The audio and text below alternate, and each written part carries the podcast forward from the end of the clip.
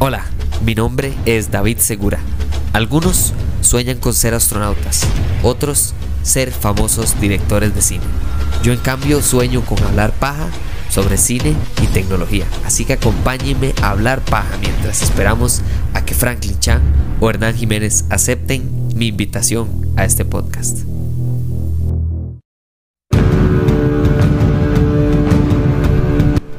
Ustedes creían que no se podía mejorar esa mega lista que tiré del 10 al 6.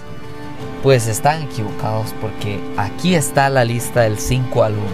Y sí, por supuesto que ya en la lista anterior también les pedí perdón por películas que excluí como Jason Bourne y así. Pero también hay películas que definitivamente no tiene sentido que la gente las meta en sus películas, en mi opinión. Como por ejemplo Mad Max Fury Road, que me parece algo, una inutilidad de película, no me gusta para nada. Me parece que verdaderamente desaprovechó ese año los Oscars darle un Oscar a una buena película. Pero bueno, a veces hacen eso, a veces la pegan bien. O también, por ejemplo, Los Mercenarios, The Expendables, esta película que es como intentaron hacer los Avengers de películas de acción y de, a mi opinión, no funcionó, por lo menos como película de acción como película como de, tirar palomitas en la cara y todo y no me parece mala. O sea, como para ir para gastar rato ahí, pasarla medio medio. Eh. O sea, no siento que es una película mala. Malas son, no sé, otras películas como Los Cuatro Fantásticos. o X-Men, por ejemplo, The Last Stand, la tercera.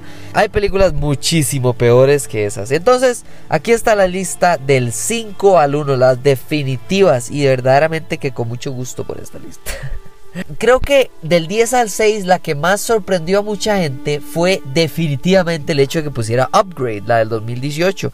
Pues definitivamente en esta del 5 al 1 creo que la sorpresa más grande va a ser esta número 5 que es Baby Driver. Baby Driver es una película del 2017 que creo que para muchas personas nada más pasó y nunca la vieron pasó y como que la fueron a ver y no le pusieron mucha atención porque nadie estaba hablando de la película. Y, pero para mí es una joya. Para mí es una joya que se desperdicia cada vez que la gente no habla de ella. Porque es una película exquisita en cuanto a composición, cómo está hecha, la actuación, el reparto que tiene. O sea, esto no es una película normal porque todas las demás incluso puedo hablar como de un punto en específico de por qué creo que esa película tiene que ver con esta lista de las 10 mejores. En este caso, hable del que usted le dé la gana. Si usted quiere hablar de lo increíblemente bien dirigida que está, hable de Edgar Wright. Si usted quiere hablar de la actuación de Ansel Elgort, de John Bernthal, el Punisher, de John Hamm, de Asa González, o sea, es una película compuesta casi que por el mismísimo Mozart. Y creo que, bueno, tal vez está equivocado sin Mozart porque como bien escucharon ahorita, esta película tiene que ver en un 99% sobre la coordinación entre película con música. Esta película está construida para que usted utilice la música de manera de guía, no solo emocional, sentimental, sino que en la propia acción de la película. O sea, es súper creativamente ejecutada. Y no hay mejor manera de explicar lo que es una suma de todas las partes. Es muchísimo mayor a cada una de esas partes. Es, es la música más la actuación, más la edición dentro de esa actuación, ¿verdad? Porque la actuación va junto con la música coordinada perfectamente. El reparto, el hecho de que de alguna manera una película que muy a los Skyfall, que no entiendo cómo una película de 007 me genera emociones, esta película no entiendo cómo me genera emociones porque es bastante simple, pero ya he dicho muchas veces, tanto en tecnología como en cine, que muchas veces en la simplicidad está la belleza por encima de la complejidad. O sea, hay películas súper simples que son increíbles por la manera en las que las hacen, por la manera en la que se siente una amenaza fuertísima, emocionalmente lo atrapa a uno, etc. Esta película tiene una suma de una cantidad de montón de cosas que yo le puedo recomendar a alguien. Si a usted le gusta la buena actuación, vea esta película. Si le gusta la música, vea esta película. Si le gusta la dirección, vea esta película. Si le gusta la acción, ni siquiera hablemos de que está en la lista definitiva de películas de acción del siglo XXI del podcast de Hablemos Paja. y ya, solo eso no ocupa más. Entonces me encanta recomendar esta película y me encanta incluso la reacción de muchas de las personas cuando les recomiendo esta película dentro del top 5 de películas de acción. Definitiva. Ahora sí, explíqueme usted cómo no vamos a hablar de familia. It's never goodbye. It's been a long day without you, my friend.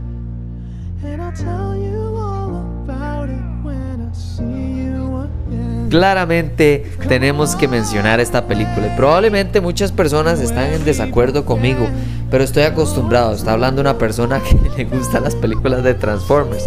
Entonces siempre hay alguna elección que no todo el mundo está de acuerdo.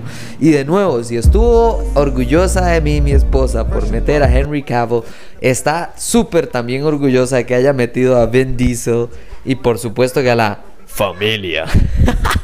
Entonces, este, esta decisión no es tanto de la calidad de la película, a pesar de que por supuesto que las producciones cinema- cinematográficas de Rápidos y Furiosos han pasado de 0 a 13 millones, no hay duda en ese lado, pero también podemos hablar de la importancia en cuanto a estas películas para poder entender a una persona desde el principio hasta la locura absoluta, porque no es el mismo personaje, porque no es un personaje fácil de explicar, porque no es fácil mantener esto y que sea un éxito, que haga miles de millones de dólares cada vez que hacen una película así ridícula. Así que yo los invito, los invito a ver especialmente de, de Rápidos y Furiosos 4 en adelante y que me digan que no disfrutan el rato. Las películas de acción son de entretenimiento y como parte del entretenimiento creo que es importante entender el hecho de que ah, para entretenimiento tiene que haber acción, carros, explosiones y muchas de las cosas que hay en Rápidos y Furiosos, pero no todas las películas que intentan hacer lo que hace Rápidos y Furiosos porque muchos han intentado y muchos han fracasado. Pocos han logrado la ecuación perfecta. Ahora, sí debo de admitir que ahorita están yendo hacia la baja, llamémosle, porque de la pelea con la Roca y Vin Diesel, el hecho de que ya no quieren producir películas juntos, eh, desde que murió Paul Walker, creo que no podemos decir que es la misma franquicia. Y por eso elegí la séptima para incluir en esta lista. Porque si vamos a hablar de calidad en cuanto a franquicias, si vamos a hablar del punto máximo de la franquicia Rápidos y Furiosos, lamentablemente un hecho tan trágico, tan increíblemente fuerte para la franquicia como la muerte de una de sus estrellas principales, lo que hizo no solo fue unir, por supuesto, que al reparto, a la producción, a todos los fans, a todo el mundo fue al cine como un loco para ver esta película, sino también el respeto con el que trataron al personaje, la manera en la que la película de acción pasó a ser algo más que solo entretenimiento, sino también casi que una oda, un respeto, eh, eh, una despedida increíble hacia este, hasta este actor y este personaje. Creo que es lo que yo más disfruto. Así que los invito a disfrutar de esta película. No solo a criticarla, porque sí hay muchas cosas que se pueden criticar. Pero sí, a mí me fascina y espero que ustedes también. Por eso no está en número uno, pero sí está en el top 5. Ahora sí seguimos. Número 3. Número 3, si hablamos de franquicias inesperadamente buenas, volvemos a habl- hablar de lo que cambió el mundo, la Matrix. Pero verdaderamente que vamos a agarrar esta. And I haven't really had an answer. But now, yeah, I'm thinking I'm back. Primero porque también tiene Keanu Reeves. Segundo porque estamos hablando del año 2000 en adelante. Y tercero porque verdaderamente que Keanu Reeves en John Wick 1, 2 y 3 construye un universo desde cero. Entiendan que esto no es basado en un libro, que esto no es bas- esto nada más es genialidad puesta en práctica. Esto es actuación y acción llevadas hacia coreografía, música, uso del realismo como nunca habíamos visto desde hace años. Esta película y la que estoy incluyendo en el top 5 para que sepan específicamente cuál es la razón. Número uno, John Wick 3 salió en el 2019. Pero para mí la franquicia en general me- merece un premio de la misma manera en la que, no sé, uno agarra una franquicia y entiende la riqueza que tiene, por ejemplo, Star Wars, la más fácil de explicar. El hecho de que hayan películas pésimas, excelentes, buenas, regulares, malas, y usted aún así la franquicia en su totalidad, usted dice, más, es que esto es exquisito, esta está O sea, la riqueza que tiene la franquicia es lo que hace que vaya más allá de una película que normalmente sería una película normal o regular. Hablar de películas buenísimas. Y eso es lo que pasa con la tercera película. La actuación, la inclusión de Halle Berry, el uso de la música el realismo, el hecho de que nos movemos por todo lado y que ya tenemos una base. Porque en la primera sí es excelente y es este misterio del mundo que no conocemos. Ya en la tercera ya sabemos cómo es esta vara. Ya sabemos cómo son los mundos y aún así construyen más y más y más. Y creo que eso es lo que disfrutamos muchas personas que vemos Marvel, que vemos Star Wars, que vemos eso, las personas que tal vez nos ven como geeks y dicen, no, pero ¿por qué usted ve esas series de, de, Capitán América? No, porque, porque en la diversidad está el gusto. Cosas para usted que tal vez no son para el de a la par. Cosas para el de a la par que tal vez no son para usted, pero los dos disfrutan de esa franquicia. Eso es lo que hizo John Wick en su máxima expresión de tu tercera película que me encantó. El uso de perros, el uso de Halle Berry, el uso de la música, de diferentes geografías. O sea, esta vara es genial, increíble. Número 2, esto es casi hacer trampa. En la número 1 hice trampa. En la número 2 casi hago trampa. Pero no es trampa porque incluye películas del siglo XXI y esta película salió en el año 2000.